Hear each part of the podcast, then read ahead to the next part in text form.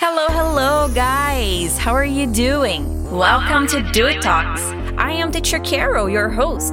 Eu sou a Teacher Carol e sou eu que te apresento o Do It Talks, um podcast criado para te ensinar inglês com uma dose semanal e gratuita de muito conteúdo, because we believe you can do it. Eu tenho certeza absoluta, seja você Gen Z ou Millennial, que você já ouviu a palavra cringe por aí em algum lugar. Ou já leu, né? Internet. Especialmente nas redes sociais, right?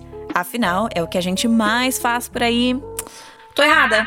Pois é, acontece que desde que essa expressão começou a circular, muitas teorias e muitas dicas de como usar ou não essa palavra também surgiram. Nem todas 100% certeiras, mas como cringe é um slang, é muito difícil ter um certo ou errado para ela. Vamos lá que eu vou te explicar direitinho como isso surgiu e o que, que significa de fato a palavra cringe. Come on, let's do it. Oh my gosh, this is so cringe. O significado mais frequente por aí da palavra cringe é aquele sentimento de vergonha alheia, sabe? Aquele mico mesmo. This is cringe. Ah, isso é um mico, um micão. Sei lá. Uma época era cringe usar aqueles crocs, right? Acontece que eu já vi muito por aí a galera dizendo que não, cringe é um verbo, o cringe é um adjetivo, não dá para usar do jeito X ou do jeito Y. E acontece que não é bem assim. O cringe pode sim ser um verbo e pode sim ser um adjetivo. E no episódio de hoje, agora que você já sabe que cringe significa vergonha alheia, bem vergonha alheia mesmo, eu vou te explicar como usar essa expressão obrigatória no vocabulário dos Gen Z. Assim como muitas outras, essa expressão teve origem aqui na internet e é muito vista no TikTok, por exemplo. Conhece?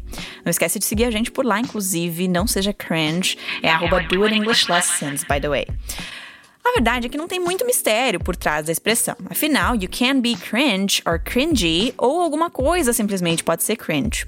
Como um verbo, o cringe pode ser rapidamente se afastar de alguma coisa porque você está assustado. Como um verbo, cringe não é tão utilizado da forma que a gente está trabalhando hoje, right? Ele pode significar simplesmente uh, se afastar de algo porque você está assustado muito rapidamente. Como, por exemplo, I cringed when he told me there was a rat in the kitchen. Oh, I cringed when I heard that I would need a painful medical procedure. Got it? Se você não entendeu essas frases, a tradução delas está na descrição do episódio. Dá uma olhadinha lá, caso tenha te ficado alguma dúvida.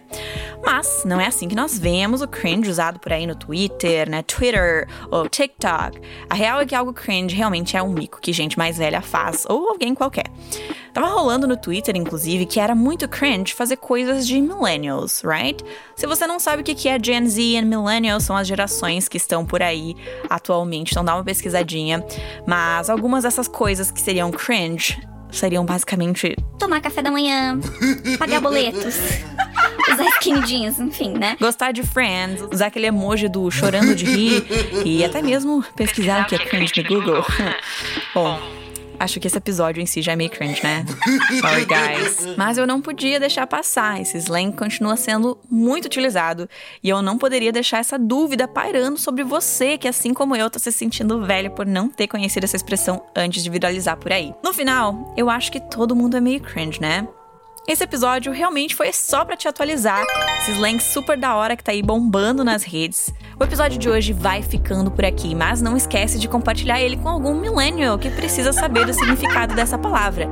Não seja cringe, ajude a divulgar o Do It Talks, inclusive, e siga nos acompanhando na rede social vizinha. O nosso Instagram é arroba Lessons e tem conteúdo novo toda semana. A gente conversa em breve. See you soon and let's do it!